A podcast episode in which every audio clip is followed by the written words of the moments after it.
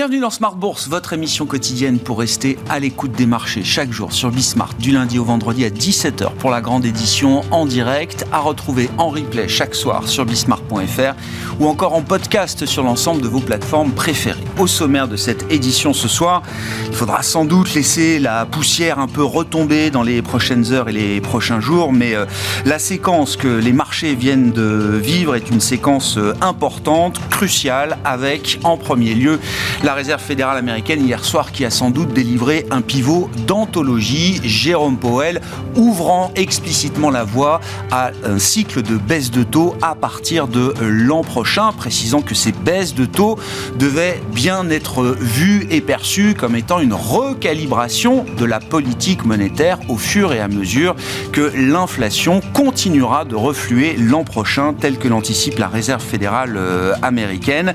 Jérôme Powell qui a euh, créé un décalage d'autant plus spectaculaire avec euh, la BCE et la Banque d'Angleterre aujourd'hui que ces deux banques centrales sont restées sur une communication beaucoup plus conservatrice pour dire euh, les choses, puisque Christine Lagarde l'a précisé euh, d'elle-même, il n'y a eu aucune discussion au sein du Conseil des gouverneurs sur de possibles baisses de taux pour l'an prochain.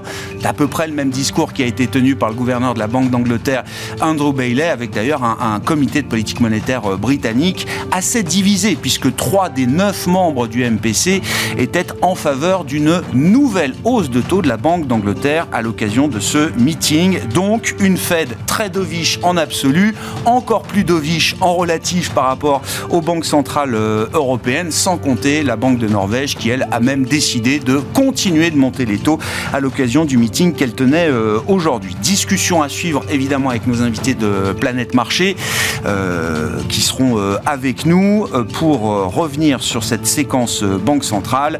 Du côté des marchés, la réaction depuis hier soir est massive avec un rallye généralisé de l'obligataire aux actions en passant par les matières premières. On voit l'once d'or qui m'ont dit de 3% aujourd'hui, le pétrole également qui entame peut-être un rebond et on notera dans le compartiment des actifs risqués des marchés actions que ce sont les segments les plus délaissés qui remontent le plus aujourd'hui encore.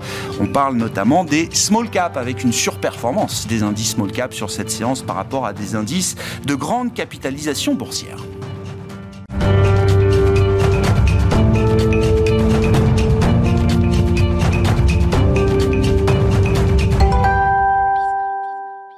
Avant d'entamer notre discussion de marché, les infos clés du jour et le détail des décisions des banques centrales avec Comme du Bois. Semaine de record pour la Bourse de Paris. Après avoir battu son record historique mardi, le CAC 40 récidive et établit un nouveau plus haut ce jeudi à 7653 points. Les marchés sont boostés par les décisions de politique monétaire des banques centrales, à commencer par celle de la Fed hier soir qui a laissé ses taux d'intérêt inchangés. Son président Jérôme Powell confirme que l'institution est à la fin de son cycle de resserrement monétaire et il indique désormais que des baisses de taux sont en vue pour 2024. Côté BCE, si l'institution indique laisser ses taux d'intérêt inchangés, sa présidente Christine Lagarde précise qu'il n'y a eu aucune discussion sur de possibles baisses de taux en 2024. Elle se réjouit néanmoins de voir l'inflation ralentir ces derniers mois.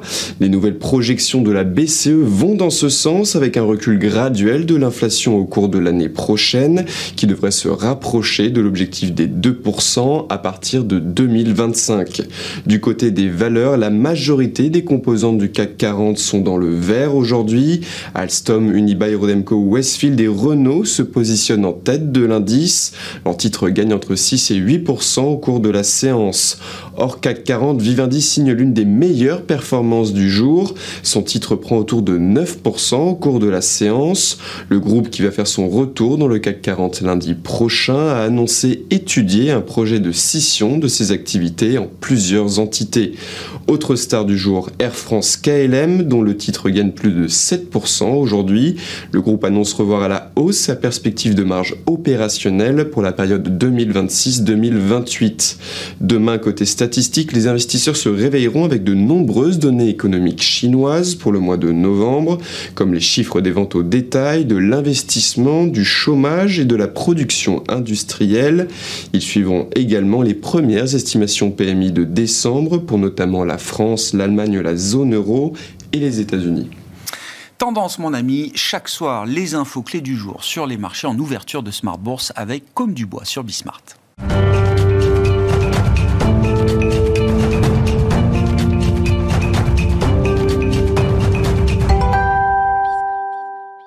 Trois invités avec nous euh, chaque soir pour décrypter les mouvements de marché et trois geeks Banque Centrale spécifiquement pour euh, débriefer la séquence Banque Centrale, la dernière de cette année 2023 euh, partant de la Fed hier soir, de la Banque Centrale Européenne, de la Banque d'Angleterre notamment aujourd'hui et on suivra encore en début de semaine prochaine la dernière réunion de l'année pour la Banque du Japon. Mabrouk Chetouane est à nos côtés, responsable de la stratégie marché globaux de Natixi CCM. Bonsoir Mabrouk. Bonsoir. Merci d'être là. Merci à Stéphane Déo de nous accompagner également. Bonsoir Stéphane. Bonsoir Vous êtes gérant senior chez Eleva Capital. Et Florian Yelpo est avec nous également à distance. Florian, vous êtes responsable macro chez Lombard au DIM. Merci beaucoup de vous joindre à nous euh, ce soir, euh, Florian, pour revenir sur la séquence euh, Banque Centrale. Mabrouk, je commence avec vous. Partant de la Fed, bien sûr, je décrivais un pivot d'anthologie soumis évidemment à vos commentaires et votre, votre analyse, mais je cite Jérôme Powell sur la séquence, le 1er décembre, pas non plus 2023, pas non plus il y a, il y a six mois de ça, euh, il est prématuré de spéculer sur des baisses de taux. 15 jours après, c'est-à-dire euh, hier soir, Jérôme Powell, euh, des baisses de taux sont en vue pour 2024. Nous sommes conscients du risque de maintenir un niveau restrictif trop longtemps. Nous sommes très concentrés pour ne pas, euh, pour ne pas commettre cette erreur. Il n'y a pas de raison que nous attendions que l'inflation soit revenue à 2% strictement pour commencer à envisager ou pour commencer à recalibrer notre politique monétaire. Que s'est-il passé en 15 jours? Alors. Bon, le plot twist, est effectivement assez, assez intéressant. Euh, on a l'habitude, quand on regarde un peu historiquement les, les, les, comment dire, les, les volte-face ou alors les changements de, d'orientation de, politique monétaire, on a l'habitude de les voir préparés par d'autres membres, effectivement. Donc, on a euh, le gouverneur Fabien Waller qui avait indiqué par ailleurs que c'était le moment d'envisager effectivement des baisses de taux. Alors, ce qui est assez intéressant, c'est qu'on a à la fois donc cette perspective de baisse de taux que tout le monde attendait quelque part pour 2024, mais qu'elle soit annoncée de manière aussi prématurée, ça surprend un peu. Avec la petite phrase qui a été que vous avez citée par ailleurs, c'est il est entre guillemets euh, compliqué de, de, prolonger, de maintenir pour une période de temps assez longue finalement des taux d'intérêt ou des conditions monétaires trop restrictives. La question, c'est que le marché, en fait, il s'est tout de suite engouffré dans la brèche et a tout de suite vu finalement le, il est, euh, il faut absolument euh, ne pas, ne pas contraindre les conditions financières pour une période de temps relativement longue. Le problème, c'est que Jérôme Powell, là encore, il a quand même agi de manière assez magistrale, je trouve, puisqu'il s'est laissé toutes les options possibles, sans préciser effectivement qu'est-ce qu'il entendait par période de temps relativement longue. Il ne faut pas s'accrocher finalement à des taux d'intérêt trop élevés, pour reprendre un peu sa citation de manière plus exacte. Et donc, in fine, le marché s'est dit, ah ben chouette, effectivement, on n'est pas sur des baisses de taux attendues pour le Q3 ou le Q4 de l'année prochaine, mais plutôt sur le Q1. Et donc, on a effectivement le, scénario, du moins les, attentes du marché qui se sont vues corroborées, puisque les taux d'intérêt ont commencé depuis à baisser depuis le mois de novembre en quelque sorte. Et donc, in fine, ben, le marché dit, bon ben, le scénario finalement attendu se réalise. Le bras de fer que les marchés avaient entamé avec la Fed, bah, la Fed l'a perdu, donc euh, pour ainsi dire. Et bah, globalement, bon, bah, on est parti maintenant sur un, mood extrêmement positif. Le Goldilocks scénario, donc les taux d'intérêt baissent, les marchés obligataires effectivement bah, voient leur cours progresser, les marchés actions c'est pareil, et tous les actifs effectivement qui sont vus délaissés par les investisseurs, parler effectivement des, des petites capitalisations, bah, elles effectivement retrouvent un peu de respiration parce que les conditions monétaires encore une fois se détendent. Donc en fait, finalement, on a un scénario extrêmement positif. Le marché a remporté sa bataille, du moins c'est ce qu'il pense, euh, par rapport à la Fed. Bah, Stéphane, vos commentaires évidemment sur ce qui s'est passé euh, hier soir, en ayant suivi tous euh, la conférence de presse de Jérôme Poel, à aucun moment je n'ai senti Jérôme Poel chercher sérieusement à s'inquiéter de l'assouplissement des conditions financières, remettre en cause le calendrier des anticipations de baisse de taux tel que le marché euh, le voit pour 2024, ni même s'inquiéter d'un risque potentiel de, de, surchauffe ou de redémarrage de l'économie américaine. Stéphane. Oui, oui. Alors, pour être euh, très honnête avec vous, j'ai été assez surpris euh, hier soir. Je ne m'attendais pas du tout à ce qu'on ait un discours aussi dovish euh, que ça. En fait, moi, il y, a trois points. Le premier point, c'est si vous regardez l'inflation, elle baisse, ça c'est indubitable. Mais si on regarde vraiment dans le détail, la Fed nous a dit l'indicateur principal, c'est le supercore. Bon, très bien. Alors moi, je regarde le supercore, puisqu'on me dit de regarder le supercore. Suis... Donc supercore, euh, caractérisé, c'est les... Donc en fait, vous enlevez euh, pétrole, alimentaire, et puis vous enlevez après les prix immobiliers qui ont envie un peu... Euh, si L'inflation des services hors immobilier, c'est comme si ça que vous regardez sur les trois derniers mois, on est sur une tendance à 5%.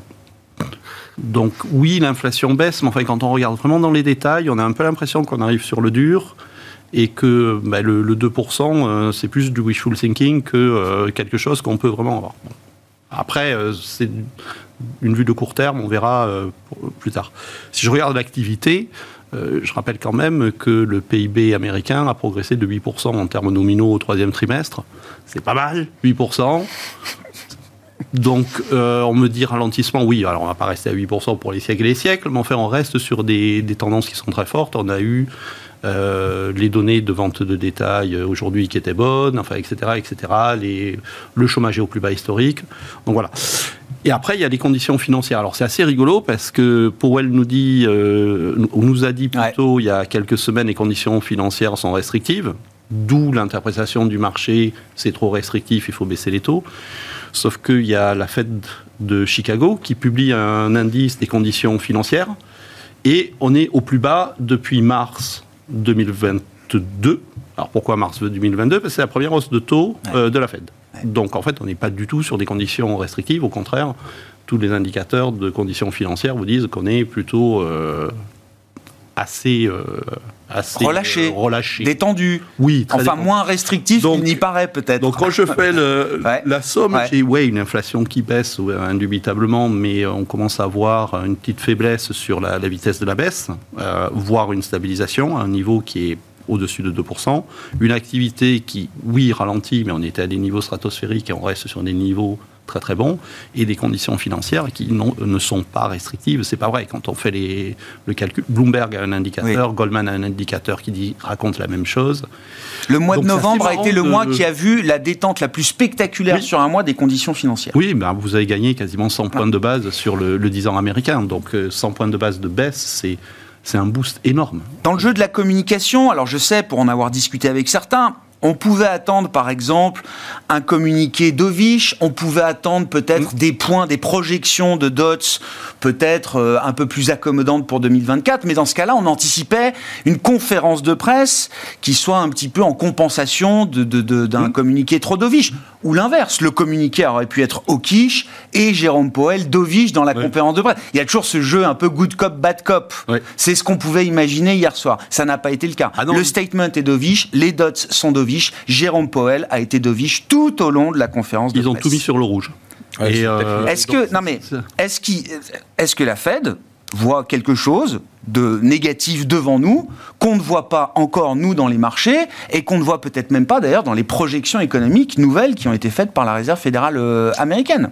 Alors, c'est souvent l'argument qu'on sort que euh, la Banque centrale a vu quelque chose qu'on n'a pas vu. Honnêtement, ils ont beaucoup plus de finesse dans l'information euh, je serais extrêmement surpris qu'il y ait quelque chose de vraiment grave que qu'on n'a pas vu. C'est toujours possible. Donc c'est vraiment un pivot naturel. Si, vous regardez par exemple sur le sur le marché monétaire, je ne veux pas être trop technique, mais on voit le taux d'emprunt interbancaire qui commence à s'écarter. Donc très clairement, il y a des choses bizarres qui se passent en tout cas pour les mauvais emprunteurs, c'est-à-dire probablement les petites banques régionales qui commencent à avoir des problèmes de liquidité. Mais ce n'est pas systémique, ça ne justifie pas un, pivot. Non, non, c'est juste un, un, pivot, il faut, il faut le prendre tel qu'il est. Euh, et, donc, euh, c'est un gros changement pour moi. Est-ce que, je passe la parole à Florian dans un instant, mais Mabrouk, est-ce que ce qu'on a vu du discours et des nouvelles projections économiques de la Fed, est-ce que c'est un comportement naturel pour une banque centrale? Est-ce que la communication d'hier obéit à, euh, je ne sais pas, des règles monétaires naturelles pour une banque centrale comme la Réserve fédérale américaine? Qui n'aurait pas d'autre choix que de constater effectivement qu'il euh, va falloir recalibrer le niveau de restriction monétaire au fur et à mesure que la croissance reviendra à ou sous son potentiel et que l'inflation continuera de refluer dans ce fameux dernier kilomètre. En fait, dans les, dans les, dans les fonctions de réaction des banques centrales, il y a, il y a euh, on va dire pour la Fed les deux objectifs euh, la préservation effectivement de l'emploi, donc la, et, l'inflation.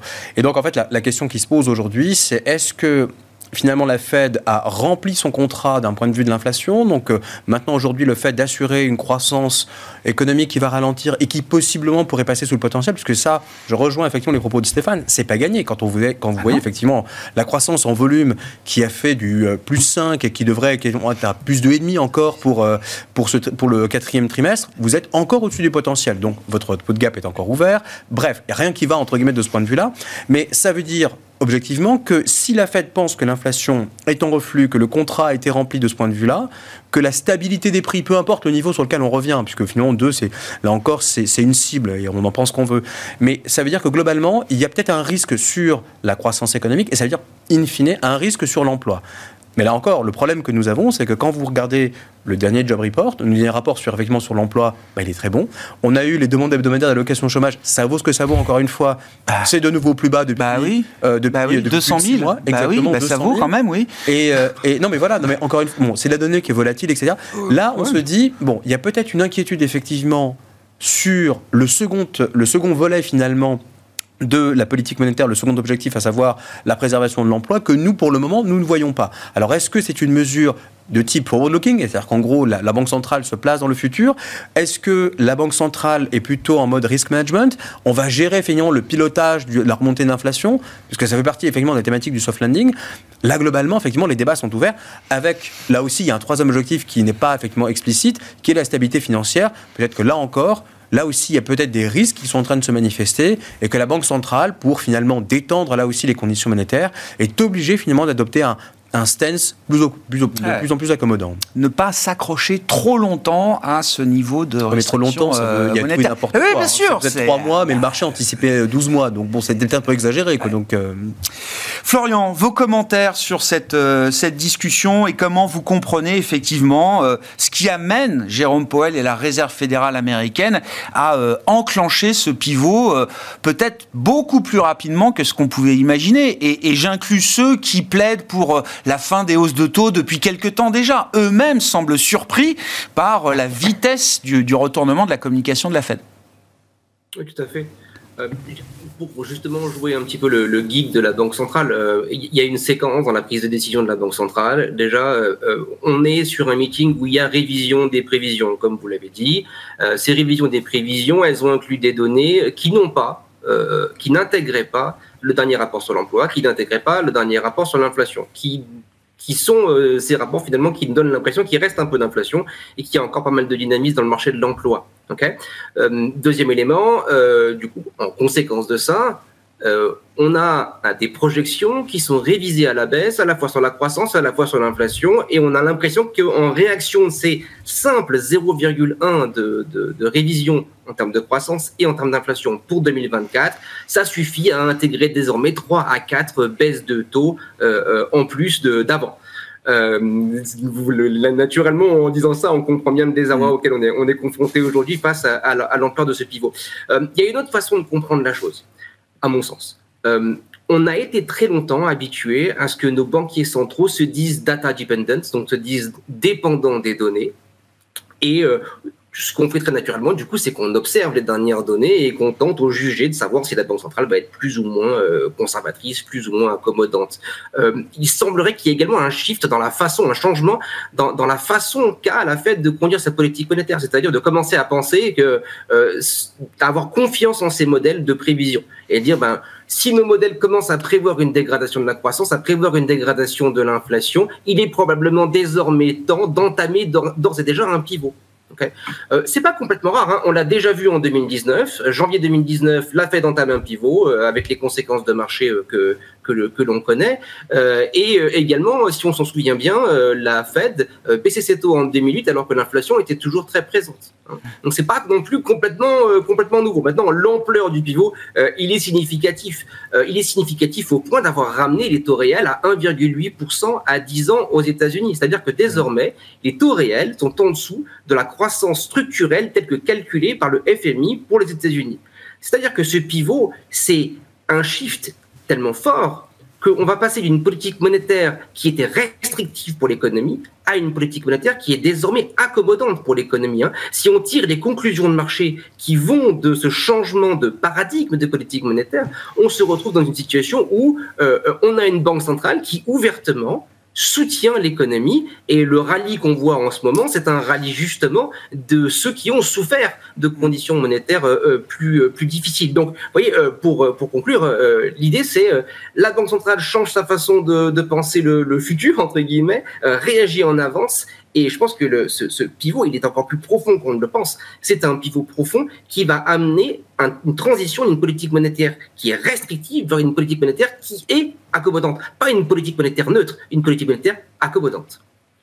Et vous saluez ça ou pas, euh, Est-ce que c'est une nouvelle manière, dans un cycle euh, atypique, après euh, trois, quatre années de crise euh, majeure, est-ce que c'est une nouvelle manière de faire de la politique monétaire, avec beaucoup plus d'agilité, beaucoup plus de flexibilité peut-être qu'on pouvait en avoir par le passé?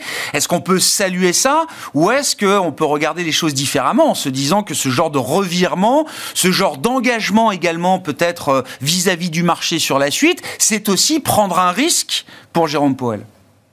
Alors évidemment, c'est prendre un risque. Maintenant, euh, pour dire les choses autrement, euh, euh, le scénario de soft landing, donc d'atterrissage en douceur de l'économie américaine, a vu sa probabilité augmenter comme jamais. C'est-à-dire que si on a une chance, si la Fed a une chance de délivrer ce fameux scénario de soft landing qu'elle n'est jamais arrivée à délivrer de toute son histoire, euh, bah, c'est maintenant, c'est avec, ce, avec ce, cet immense pivot auquel on est confronté, euh, confronté aujourd'hui.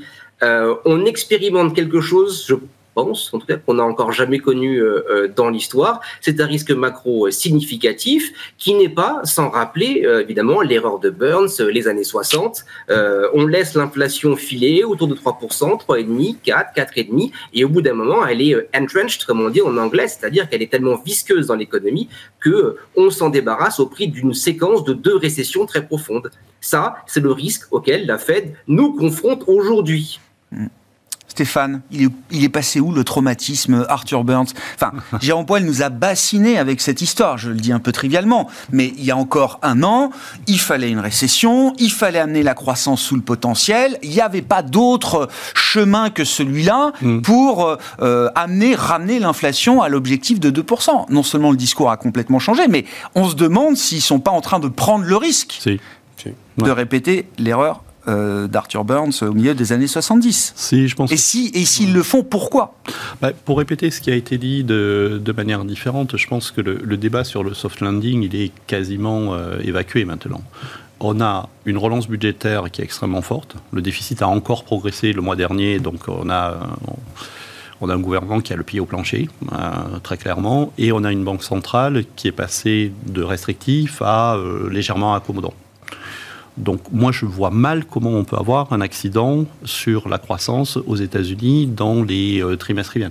Sauf choc exogène, s'il y a euh, problème géopolitique. Bah, je, mets ça de, hmm. côté. Donc le soft landing, pour moi, maintenant, il a une probabilité qui est extrêmement élevée. Le, problème, c'est, pour répéter euh, différemment une fois de plus ce qui vient d'être dit, c'est une surchauffe de l'économie. Vous avez un taux de chômage qui est au plus bas historique, ou en tout cas très proche des plus bas historiques. On est en train de remettre de l'huile sur le feu. Le risque, c'est effectivement que bah, si malheureusement j'ai raison sur l'inflation qui a du mal à casser les 3%, vous vous retrouviez avec des pressions salariales. Je rappelle quand même que pour les bas salaires, on est sur des pressions salariales qui sont de l'ordre de 5% à l'heure actuelle alors que l'inflation est plus proche de 3, vous redonnez du pouvoir d'achat. Alors, c'est très simple de prévoir la consommation aux États-Unis. Quand vous donnez le pouvoir d'achat, ils le dépensent. Donc, c'est, ça, ça passe dans les tuyaux. C'est fluide. Oui, c'est très fluide. Donc, la conso va très bien tenir. Et il y a une petite subtilité, c'est que je pense qu'on sous-estime énormément l'IRA. Vous savez, le Inflation Reduction Act, qui est en fait une incitation fiscale à investir et ce cher euh, Donald Trump a dit qu'il allait annuler l'IRA. Alors, je ne sais pas pourquoi, mais bon, c'est Donald. On verra. Vu le nombre euh, d'États républicains qui profitent de l'ARR, on verra si Donald Trump, revenu au pouvoir potentiellement. Euh, voilà. je suis d'accord.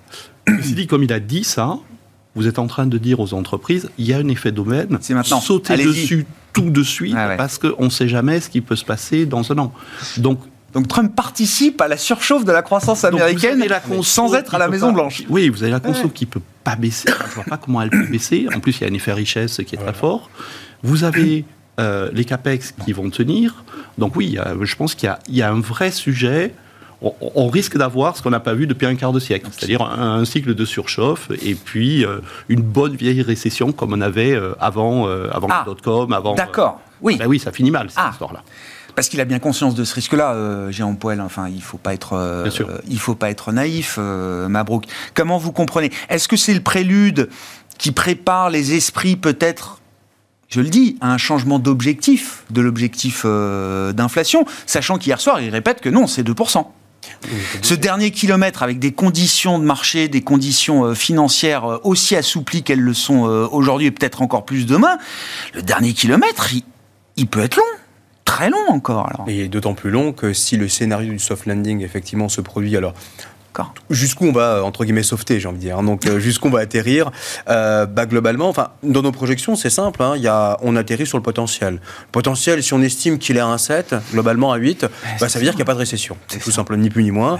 Et 1,7 à 8% de croissance aux États-Unis en rythme annualisé, euh, sur, un, sur un an, pardon, bah, c'est quand même une performance de croissance, alors même que tout le monde prophétisait, on, on peut-être pas répéter l'erreur de 2023, où finalement tout le monde attendait une récession qui, qui ne s'est jamais produite, bien au contraire.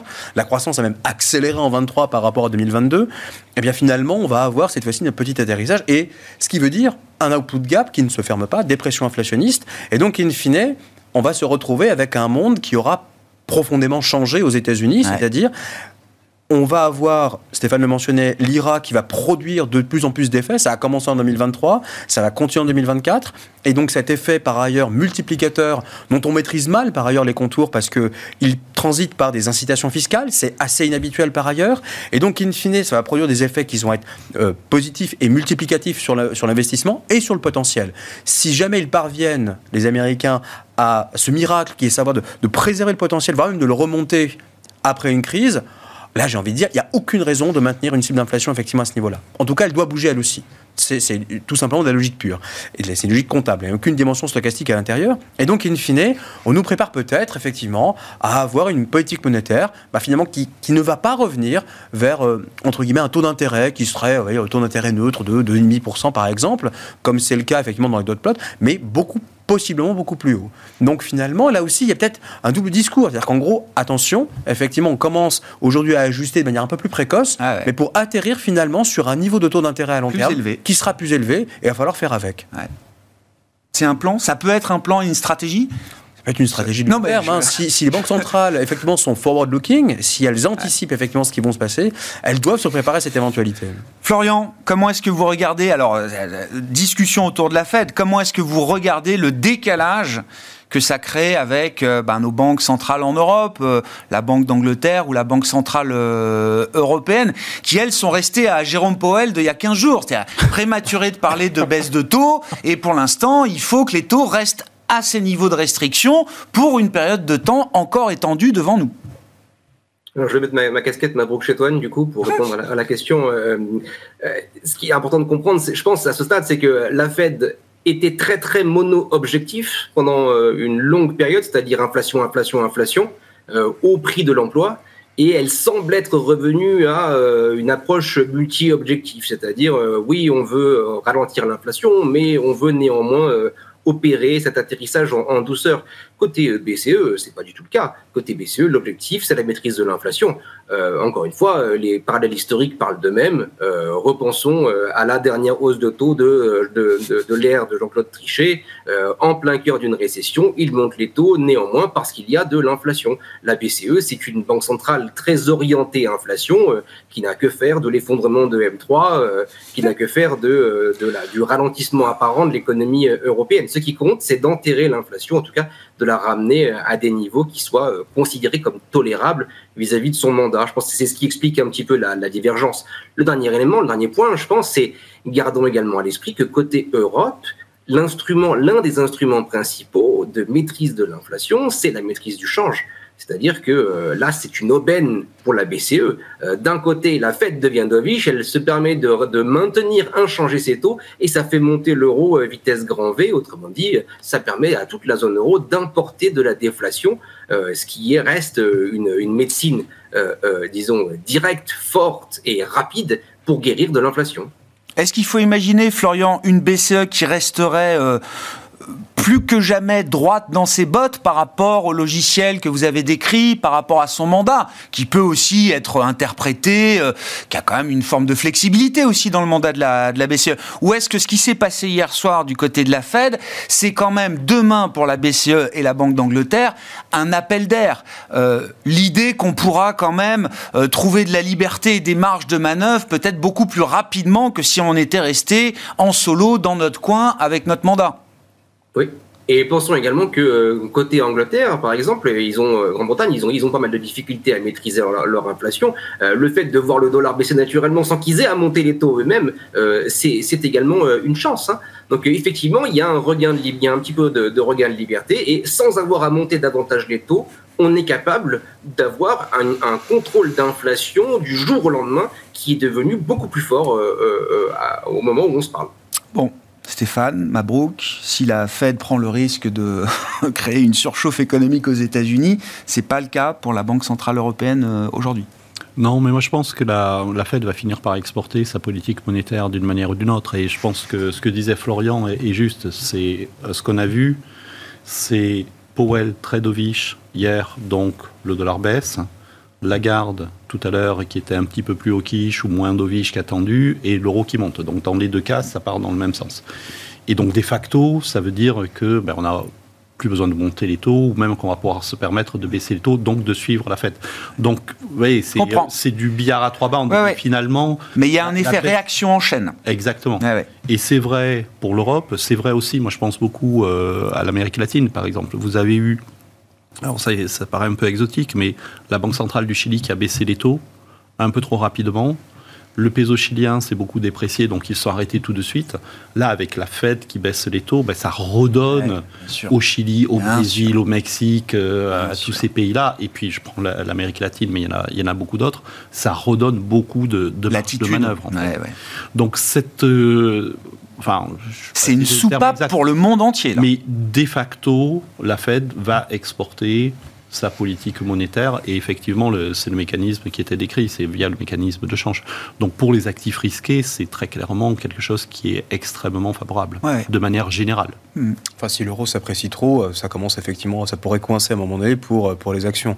Mais au-delà de ça, alors moi je serais un peu plus... Euh, un peu plus réservé finalement sur la fonction d'action de la Banque centrale européenne. Pardon. Euh, Isabelle Schnabel a bien indiqué effectivement que nous, nous, entrions dans une phase de baisse des prix, mais qui serait beaucoup plus lente. Et ça a été dit par Powell par ailleurs. Ça a été repris par Christine Lagarde, beaucoup plus lente que ce qu'on avait observé. C'est normal puisque la première partie du chemin étant assez facile à réaliser, là on va rentrer dans, le dur entre guillemets de, euh, de la baisse de l'inflation. Et ce dur-là, du coup, faut voir effectivement de quelle manière on l'opère dans une zone qui n'est absolument pas optimale sur le plan effectivement monétaire, dans le sens où c'est absolument pas homogène. C'est-à-dire qu'en gros, quand on est une banque centrale et qu'on doit gérer effectivement la politique monétaire de plusieurs pays qui n'évoluent pas de la même manière, que ce soit sur le plan de l'inflation, on se souvient de l'Espagne par exemple, qui avait une inflation qui était inférieure à 2%, c'est reparti et il y a de fortes chances pour que ça continue de repartir, puisque L'économie espagnole se porte plutôt bien. L'économie allemande ne va pas bien du tout. Mais sur un malentendu, encore une fois, l'an prochain, avec la stabilisation du secteur manufacturier, ça pourrait bien se passer. Donc, globalement, quand vous regardez les projections de croissance pour l'an prochain, c'est pas catastrophique en Europe. D'ailleurs, euh, la BCE a le dit. donc euh, c'était 0,8 attendu. Les salaires réels positifs vont être un soutien pour la relance, la reprise de l'économie européenne. Exactement. Donc, Elle a insisté plusieurs fois là-dessus, Christine Lagarde. Qui sera positive, qui sera sans doute plus forte dans certains pays qu'elle ne l'a été effectivement en 2023. Euh, une inflation, elle, qui va rester visqueuse, d'accord? Donc les prix qui vont baisser, mais avec, encore une fois, des salaires qui montent, ça va être compliqué là encore de baisser, de, baisser, de voir l'inflation baisser fortement, d'autant plus que, encore une fois, modulo le comportement de marge des entreprises, on n'est pas certain de voir cette, cette inflation baisser. Donc là encore... On commence pas à avoir des évidences quand même sur l'idée que cette inflation tirée par les profits, par les marges des entreprises, va s'évacuer au fur et à mesure que les consommateurs euh, seront plus attentifs au prix. Euh. mais si les salaires réels montent, dans ce cas-là, à un moment donné, c'est la question, c'est qu'on redonne du pouvoir d'achat par le canal de l'inflation. Les entreprises voient ça, il y a une incitation effectivement à maintenir des marges élevées. Donc clairement, en fait, le mécanisme effectivement de bouclage, mais qui ne transite pas uniquement par salaire, inflation, mais si on rajoute la question des profits, là encore, la question reste entière. Et donc, in fine, il ne faudra pas s'étonner non plus que la BCE retarde effectivement son ajustement de politique monétaire, parce qu'on est en retard sur le cycle américain, ni plus ni moins. Donc l'exportation effectivement de la politique monétaire américaine, ça va prendre un peu plus de temps.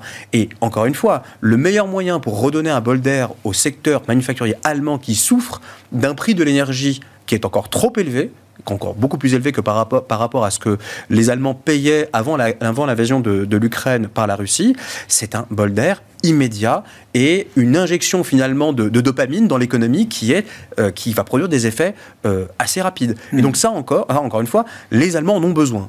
Les Allemands en ont besoin et le change va, va le donner. Donc il n'y a pas de raison pour la BCE de, de, de, de, se hâter à monter les taux. D'accord. De prendre tout de suite la roue de la Fed, non, il n'y a pas de raison. Ce serait une erreur de politique monétaire, mais dans l'autre sens pour le coup. Ouais, ouais, je comprends. Mais là, on comprendrait. Déjà que Powell a du mal à comprendre, alors la, la garde, là, c'est même pas la peine. Bah oui, mais bon. Euh qu'est-ce qu'on dit de la politique de bilan? Alors là aussi, hein, dans les sujets un peu techniques, Banque centrale, mais c'est des mm. questions qui sont, euh, qui sont abordées régulièrement. Alors, euh, la BCE a bougé sur le, le, programme euh, d'achat d'urgence pandémique, alors qui est pleinement réinvesti aujourd'hui, qu'il sera encore pendant les six premiers mois de l'année 2024. Ensuite, on va commencer à, à, couper les réinvestissements en deux pour les éteindre complètement à la fin de l'année 2024. Pour les marchés globaux, c'est des sujets importants. On a les taux d'un côté avec des anticipations de baisse et on a euh, des politiques de bilan qui sont toujours tournées vers la restriction, euh, Stéphane. Est-ce que c'est cohérent? Est-ce que ça crée des dissonances? Est-ce que ça crée des perturbations? Non, pour moi, c'est pas. Euh, enfin, en tout cas, sur le cas de la BCE, c'est un petit peu attendu de toute manière. Euh, c'est plutôt à la marge une bonne nouvelle. C'est-à-dire que la question, c'est est-ce qu'il réinvestissait le PEPP e ou pas? Là, il nous donne au moins six mois, puisque c'est euh, milieu d'année prochaine. Euh, Ça couvre toutes les émissions des États de début d'année Oui, et puis après, 7 milliards et demi par mois, c'est pas énorme. J'ai fait les calculs, ça veut dire qu'on augmente le QT de 10 à 15% grosso modo. D'accord. Donc, c'est forcément un support qui disparaît. Mais c'est pas la falaise non plus. Mais voilà, on est très très loin de, quelque chose de, de, très grave pour les marchés. Et en même temps, Christine Lagarde a dit et répété que de toute façon, il y avait une flexibilité sur le réinvestissement. enfin, il faut appeler un chat un chat. Le, risque, c'est les périphériques, en particulier l'Italie. C'est est-ce qu'on peut les soutenir? Si on enlève le soutien de la BCE, le risque, c'est que les, les spreads s'écartent et qu'il y, ait un sujet. Et elle a dit et répété à plusieurs reprises qu'il y avait de la flexibilité sur les réinvestissements. Mm. Sous-entendu, si je réinvestis pas tout, la partie que je peux réinvestir, je peux déformer le réinvestissement sur un pays ou deux pour le, pour le soutenir. Donc l'un dans l'autre, ce que vous faites avec du QT, c'est vous rendez du papier au marché, vous prélevez des liquidités, mais on sait qu'il y a des liquidités excessives qui sont extrêmement On a encore en zone euro un niveau de liquidité excessif qui est très important. Qui est très très large. Et donc euh, l'un dans l'autre, oui, ça, ça joue à la marge. Mais pour moi, c'est vraiment euh, marginal sur, le, sur la dynamique des taux. Bon, sur les marchés, euh, Stéphane, alors vous l'avez dit, ce qu'on décrit là est favorable aux actifs risqués. On le voit bah, déjà depuis plusieurs semaines et on a vu encore cette accélération hier du, rallye dans le sillage de la, communication de la Réserve fédérale américaine.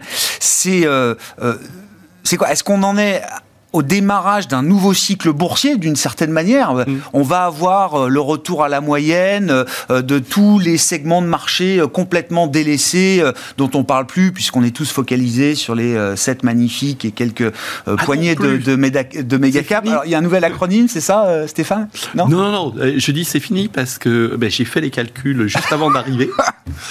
Sur le S&P 500, vous avez 66% des entreprises qui ont surperformé sur le mois passé. Donc en fait, c'est plus les 7 magnifiques qui tirent le marché. Donc voilà, c'est ma question. Est-ce qu'on a quelque chose de nouveau qui laisse augurer de quelque chose d'assez sain et soutenable dans la dynamique de marché qu'on observe? Ou est-ce qu'il faut rester prudent avec l'idée que les fins de cycle, aussi longues soient-elles, amènent toujours leur lot d'exubérance et qu'on est peut-être en train d'entamer ce stage-là? Alors, les deux, mon général. Euh, effectivement, moi je, moi je, commence à avoir peur d'une surchauffe des États-Unis et que, et effectivement, ces, ces histoires-là finissent mal euh, en général. Sauf que, entre-temps, ça veut dire au moins quelques trimestres où euh, bah, les actifs risqués vont être euh, très soutenus, où la croissance va être forte, etc., etc., Donc il faut être investi. Il faut être investi avec euh, le doigt sur la gâchette pour sortir, mais il faut être investi. Ce qu'on voit depuis euh, un mois, depuis le, le rallye des taux, c'est-à-dire la baisse des taux américains, c'est que vous avez effectivement les actions qui ont été pénalisées à cause de ce qu'on appelle la duration, c'est-à-dire la, leur exposition au taux qui monte énormément, donc en particulier les, les small caps, les petites entreprises. Et ce que vous voyez, c'est que les cycliques performent très très bien aussi. Ce qui est logique. Vous, si une fois de plus vous croyez à l'histoire que je remets de l'huile sur le feu et que je relance l'économie, je prolonge le bah, cycle, ou je le réanime même je, encore. Voilà, euh, les cycliques doivent performer ouais. euh, et performer très bien. Et donc vous avez effectivement, alors une fois de plus, je ne veux pas être trop technique, mais on regarde le momentum. Si vous regardez parmi les styles qui ont très très bien euh, euh, performé, c'est inverse momentum. C'est-à-dire ce qui avait très bien marché ne marche pas et ce qui avait pas marché ou a ouais. été pénalisé rebondit. Mmh. Si vous regardez euh, les actions de mauvaise qualité avec un bêta élevé, pareil, elles ont très très bien performé. Donc on voit bien que euh, ben, on est en train de changer la logique de marché, on est en train de changer les, les caractéristiques fondamentales du marché. Et oui, il faut, euh, je pense qu'il faut arriver à une rotation, ouais. Ouais. clairement. Ouais. Ça, ça, peut rendre ce, ce, rallye durable encore euh, quelques temps, euh, Mabrouk? Seule condition que les banques centrales ne déçoivent pas. Parce que c'est ça un peu la difficulté. Alors, encore une fois, Jérôme Powell a dit oui, on s'apprête à baisser les taux mais il s'est bien gardé de préciser quand. Donc, ah oui. euh, et c'est ça le problème, c'est qu'en gros, du coup, là, les attentes sont tellement débordantes, excessives, etc. Mmh. On peut appeler ça le cadeau de fin d'année, mmh. le cadeau de Noël, etc. pour les marchés. Mais si jamais, effectivement, on s'aperçoit qu'on a un marché du travail qui repart de nouveau ou qu'on a un cycle qui est de nouveau boosté euh, par je ne sais quel, par je ne sais quel miracle, la Banque centrale se retrouvera un petit peu embêtée, entre guillemets. Bon, on ne peut pas baisser tout de suite, on va effectivement attendre un tout petit peu, euh, peut-être retarder la première baisse de taux. Cette, cette source-là de, de, de, déception, entre guillemets, euh, vous retirez le morceau de sucre effectivement à, à un enfant, et ben là, à un moment donné, ça... Termine en tantrum, c'est ça, en bah, crise ça, ça, peut effectivement terminer en, en petite crise, ouais. d'accord? Donc avec une volatilité qui ne peut pas, qui va pas, qui va pas, enfin, qui est trop basse par ailleurs sur le marché action, donc mais une volatilité obligataire, elle, qui n'a pas véritablement chuté et qui sera encore effectivement avec nous. Donc ça, ça peut, ça peut un peu polluer la trajectoire des, des... Ouais, ça pose la question de comment Jérôme Poel va, va piloter justement euh, cette nouvelle phase qui commence pour, euh, pour lui. C'est-à-dire qu'il euh, n'y a plus de forward guidance officiellement, tout le monde est data dependent. Maintenant qu'on a une Fed bah, un peu plus forward looking... Bah, il a complètement restauré la forward guidance. Ah oui, d'accord, mais est-ce qu'il va nous redonner des critères de forward guidance, de communication euh, avancée qui permettront au marché justement de déterminer dans quelles conditions, avec quel type de données la Fed pourrait enclencher la première baisse de taux. Est-ce qu'on va avoir ce niveau de finesse-là ben, euh, dans la communication de Jérôme Powell désormais? À mon sens, il, il, sera contraint de le faire dans la mesure où, encore une fois, il euh, faut voir quelles sont les attentes du marché. Elles sont aujourd'hui très fortes en matière mmh. de baisse de taux. Donc, en laissant planer le doute trop longtemps, en ne donnant pas de, de, précision finalement sur un, pas un calendrier, il y a le dot plot pour ça, mais bon, le dot plot, là encore, quand vous comparez le dot plot par rapport aux attentes du marché, donc les, projections médianes des membres du FOMC, là encore, c'est complètement, on est sur deux, deux, points du cercle de manière qu'on est totalement opposé. Donc, euh, il y a trop d'attentes, et donc pour gérer ces attentes, gérer finalement les, euh, oui, voilà, les anticipations de marché, il va falloir communiquer. Et il va falloir préciser effectivement quels vont être les, critères, les mesures qui vont être retenues par la Réserve fédérale pour pouvoir commencer à enclencher euh, ces baisses de taux. Le problème qu'on a encore une fois aujourd'hui, on le citait tout à l'heure, c'est que l'ensemble des critères objectifs que l'on regarde, à savoir la croissance, inflation, etc., aujourd'hui ne militent absolument pas pour des baisses de taux. Donc, euh, pas tout de suite. Oui, oui. Non, pas tout de suite, évidemment. Oui. Mais si on pense, il n'y a pas de falaise en face de nous en termes de croissance, ni en termes d'inflation, ni en termes d'activité. Donc, si on pense que globalement, bah, ça ne va pas s'effondrer tout de suite, ni même ça ne va pas non plus refluer tout de suite, J'attends de voir effectivement de quelle manière, mais ça, la Fed sait très bien faire, va pouvoir gérer sa communication. Bon, je disais en début d'émission, il faudra quand même que la poussière retombe un petit peu, euh, à court terme en tout cas, sur cette, euh, cette séquence avec euh, un price action, une réaction de marché qui a été massive hier. Je crois que sur le deux ans américain, on a vu jusqu'à 30 points de base de baisse. 20 points sur le euh, C'est historique, hors événement type SVB, ce qu'on a vu euh, en mars dernier. Hein. Donc il faut aller chercher un, une crise bancaire pour voir un rallye euh, obligataire sur le cours aussi important mm. que ce qu'on a vu hier. Merci beaucoup, messieurs. Merci d'avoir été là pour débriefer cette dernière séquence Banque Centrale de l'année. Stéphane Déo, gérant senior chez Eleva Capital et Mabrouk Chetouane, responsable de la stratégie marché globaux de Natix ICM. Florian Yelpo nous accompagne également en visio, responsable de la macro chez Lombard Odier IM.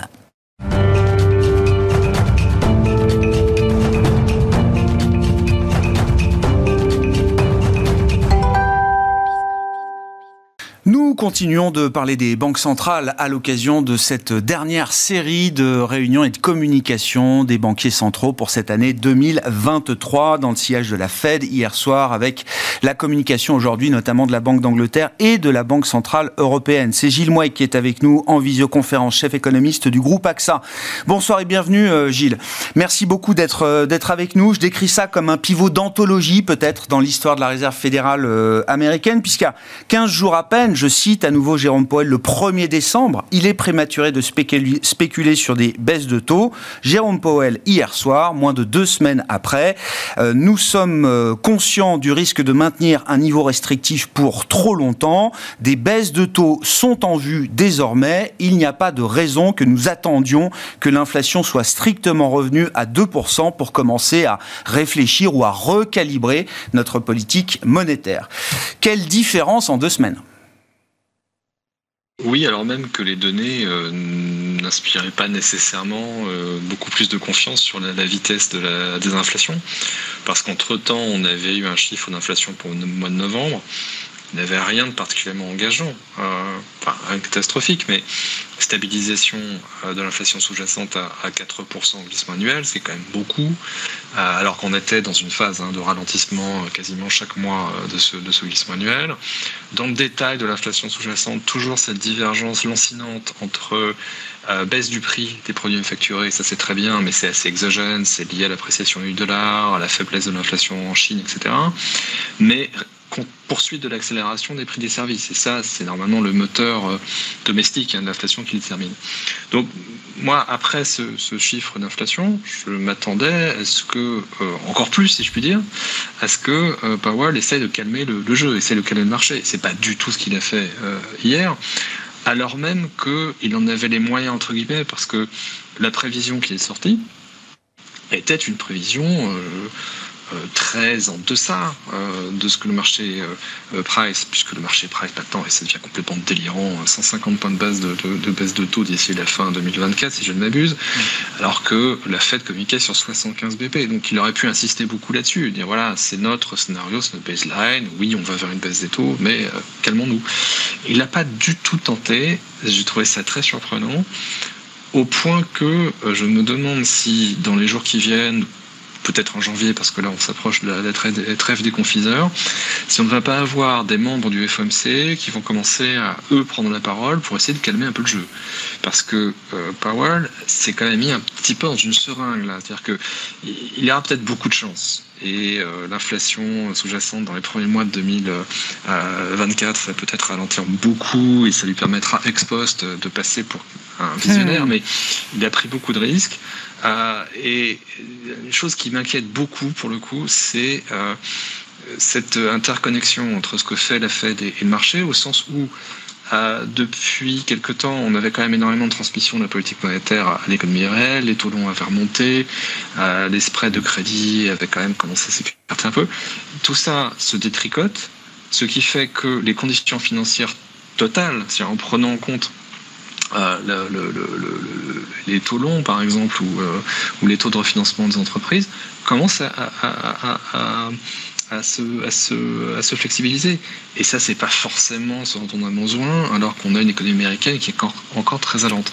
Donc, cette, cette, ce refus de la part de, de, de, de Powell d'essayer de, d'orienter le marché vers un peu plus de prudence, c'est pas simplement un problème de com, c'est mm. aussi à la fin un vrai problème de politique monétaire parce que ça veut dire que les conditions financières aujourd'hui sont peut-être plus suffisamment restrictives aux États-Unis. Euh, je suis pas franchement un faucon en général. Hein. Pour qu'on arrive à dire des choses pareilles, mais oui. euh, il faut que. Voilà, c'est, mais j'ai un peu, j'ai un peu ce sentiment, Gilles, aussi d'un, d'un monde un peu à l'envers où les, les, les, les, les doves sont même pris de court par ce qui s'est passé euh, euh, hier soir. Et dans le jeu des banques centrales, il y a toujours l'idée good cop, bad cop. On aurait pu avoir un communiqué, des dots un peu au quiche et une communication d'Ovige de Poel ou l'inverse, comme vous dites, ça n'a pas été le cas il sait bien, il est bien conscient, Jérôme Powell, que quand il tient ce genre de discours, il valide, il endosse en partie en tout cas les anticipations de marché, il sait que les conditions financières vont plus être euh, avec lui dans la lutte contre euh, l'inflation. Donc il sait qu'il prend le risque de voir une désinflation ralentir dans le dernier kilomètre euh, aux États-Unis, voire de recréer ou de créer une surchauffe de l'économie américaine. Tout ça peut être totalement assumé, volontaire, dans le cadre d'une stratégie, euh, Gilles? Honnêtement, je n'y crois pas. Enfin, je, je, n'arrive pas à voir quel est. Euh, enfin, je l'avais écrit euh, dans mon preview et j'avais tort parce que j'avais écrit. Je ne comprends pas quel pourrait être l'upside pour les banques centrales à endosser les anticipations actuelles du marché. Je vois pas l'intérêt de le faire. Mmh. Parce que deux choses l'une. Soit le marché a raison et à la fin, oui, euh, les banques centrales sont obligées de baisser beaucoup. Mais l'endosser aujourd'hui, alors qu'il n'y a aucune urgence, bien surtout aux États-Unis, l'économie se porte quand même, quand même bien, c'est prendre le risque de, de, nourrir encore plus ces anticipations de marché et d'arriver à des niveaux qui, pour le coup, non, vraiment, ne font plus aucun sens. Donc, bah, j'arrive pas à voir la logique mm. de cette affaire-là. J'ai toujours du mal à parler d'erreur de communication parce que voilà, Jay Powell a une expérience incroyable, euh, il est là depuis très longtemps, donc il sait ce qu'il fait. Donc, euh, mais j'ai vraiment du mal à comprendre ce qui s'est passé. Alors, ce, qui ce que j'ai fait ce matin, c'est j'ai relu un peu à tête reposée parce que j'ai peut-être fait une erreur, c'est de regarder en direct euh, la vidéo de, de, de, de, Jay Powell. Et quand on le lit, donc sans le, hein, sans le, body language, sans euh, euh, les, les, les, hésitations ou les, ou les insistances de, l'orateur, ça fait un peu moins de vie. euh, C'est-à-dire que il a quand même appuyé sur les bonnes touches, il a quand même dit voilà, l'inflation reste quand même élevée, etc. Mais c'est comme si voilà, il, il avait sa liste de mots clés euh, il les a dit, mais l'enrobage total, Le, discours total, euh, pas en ligne avec voilà ces, quelques mots clés qui auraient dû aboutir à une réunion de décembre assez assez plate quoi. C'est très, c'est très étrange. il est quand même allé, je crois, parce que je l'ai regardé en direct aussi. Alors je le relirai à tête reposée, euh, Gilles, mais je crois même qu'il est allé en répondant à une question à, à confirmer que le timing des hausses de taux avait même été évoqué à l'occasion de ce, ce meeting. Alors évidemment, quand on parle de politique monétaire, c'est toujours des jeux à plusieurs bandes, sachant que 24 est une année électorale évidemment euh, aux États-Unis. Hein. Ben oui, mais, c'est là où justement, c'est ce que je le comprends encore moins, si vous voulez. C'est-à-dire que si on tombe un peu dans la théorie du complot, ce que en général j'évite de faire, et qu'on me dit en fait euh, c'est une électorale, donc la Fed ne veut pas prendre le risque de baisser ses taux trop bas, donc pendant la campagne, on voudrait baisser plus tôt, etc. Bon, ça me paraît déjà un peu tiré par les cheveux, mais mm. mettons. Mettons que ce soit ça. Mais euh, ça demanderait un peu plus de, comment dire, euh, c'était un peu flagrant, quoi. Donc, un peu plus de finesse. Euh, c'est vraiment, enfin, c'est vraiment trop simple et c'est vraiment trop visible. Donc, moi, je, vraiment, j'y crois pas, quoi. Bon. Donc j'imagine qu'au regard de ça, euh, Gilles, et je le disais en introduction, ça. Enfin, c'est peut-être une erreur de communication. Voilà ce que je veux dire. ouais, ouais, C'est que j'arrive pas à m'enlever de l'idée. C'est peut-être une erreur de com. Bon. En tout cas, la, douceur absolue affichée par Powell l'est encore plus en relatif quand on a entendu aujourd'hui Christine Lagarde. Mais du coup, je, comprends à votre étonnement de, de, la Fed hier soir que ce qu'on a obtenu de Christine Lagarde aujourd'hui est tout à fait cohérent avec ce qu'on pouvait attendre, euh, Gilles. Oui, c'est c'est un peu plus au quiche que ce que j'aurais attendu, mais on est on est dans l'épaisseur du trait, quoi. C'est-à-dire que c'est effectivement moi ce que ce qui me semblait être euh, l'approche logique euh, qui consiste à dire euh, oui, bon, la hausse des taux est terminée, euh, soyons clairs. Isabelle Schnabel l'a dit explicitement la semaine dernière. Donc, bien évidemment que la prochaine, prochain mouvement de la, BCE, c'est une baisse, ok. Mais quel est l'intérêt pour la BCE d'en parler maintenant? Aucun. Euh, on verra. Euh, on verra où on en est euh, début 2024. Et rien d'ailleurs de ce que dit Christine Lagarde aujourd'hui l'empêcherait de faire ce que le marché price. Hein. Parce que, attention, si vous, encore, encore une fois, vous lisez très mmh. précisément, certes, elle parle de plateau, elle dit qu'on ne passe pas comme ça d'une hausse à une baisse, mais la dernière hausse, elle remonte à septembre. Hein. Donc, il euh, euh, n'y euh, a, a, rien dans ce qu'elle a dit aujourd'hui qui la mettrait dans une position difficile au deuxième trimestre l'année prochaine. S'il fallait, il fallait, si jamais il fallait baisser avant juin, juin c'est ce que c'est mon baseline, mais elle peut le faire. Elle peut baisser en avril s'il faut, en mars, elle peut le faire. Mais voilà pourquoi aller euh, se lier les mains entre guillemets avec une communication de Vichy aujourd'hui. Il n'y a pas d'urgence. Certes, l'économie européenne ne va pas très bien, c'est moins qu'on puisse dire, mais on a encore une inflation qui est quand même un tout petit peu, un tout petit peu charnue. Moi, je suis absolument d'accord pour dire que l'analyse technique la plus simple vous dirait que effectivement les prochains prints d'inflation vont être un peu moins favorables que ceux qu'on a depuis quelques mois. Donc voilà, il n'y a pas d'intérêt à, à, à, aller euh, comme ça euh, euh, nourrir ou valider des anticipations de marché. Ce qui me frappe, moi, en fait, bizarrement, c'est euh, que, euh, alors que il n'y avait aucune ambiguïté hein, dans les propos de, de, de Christine Lagarde. Et d'ailleurs, au passage, saluons quand même la performance, hein, parce qu'elle était malade, elle a le Covid, elle l'a dit pendant la oui. pendant la, la, conférence de presse, et elle a quand même tenu, euh, enfin, bravo, quoi, chapeau. Oui. Euh, c'est pas un truc facile, et elle a quand même tenu la com euh, de manière vraiment très très maîtrisée. Euh, le, le, le, parce que voilà, il y a toujours les critiques de, de Christine Lagarde, mais là, euh, franchement, chapeau. Euh, ce que je voulais dire, c'est que euh, je pense qu'elle a peut-être surcompensé entre guillemets, et elle est peut-être allée encore plus loin que ce qu'elle avait prévu de dire dans le dans le Hawkish, hein, précisément à cause de la Fed hier soir. Mm. Parce que je pense que n'importe quel banquier central au vu de ce qui s'est passé hier soir et de la cavalcade du marché ouais. qui a suivi les conférences de presse, a dû se dire, même si en fait je sais bien que ma proche, mon prochain mouvement c'est une baisse de taux, etc., vu ce qui s'est passé aux US, il faut vraiment que je sois très ferme mm. dans ma com. Et donc peut-être qu'elle a surcompensé, entre guillemets, euh, en réaction à, à, à Paul hier soir. Et un autre élément, et là peut-être un peu inquiétant, c'est que si vous regardez les anticipations de marché sur les baisses de taux de BCE en 2024, elles n'ont pas changé. Quasiment pas. Ouais. En tout cas, je l'avais regardé il y a une heure, quasiment pas changé. Alors qu'on a quand même un discours de Christine Lagarde qui a été absolument non ambigu. Donc, euh, on a une situation où le marché est tellement en attente de ces baisses de taux, est tellement unidirectionnel ses vues, que Powell est plus dovish que prévu. Alors là, c'est la cavalcade, c'est la fête, c'est Noël. Et même quand la garde est un peu plus au quiche qu'attendu, il euh, n'y bah, a pas de père fouettard. Ah. Et euh, le marché ne, ne, ne, finalement ne révise quand même pas ses vues. Et encore une fois, je suis franchement l'inverse d'un faucon, mais euh, même moi là, sur la, la, la, quantité totale de, de, de, baisse de taux qui est pressée par le marché aujourd'hui en Europe, enfin oui, tout est toujours possible, mais ça me paraît quand même très très agressif.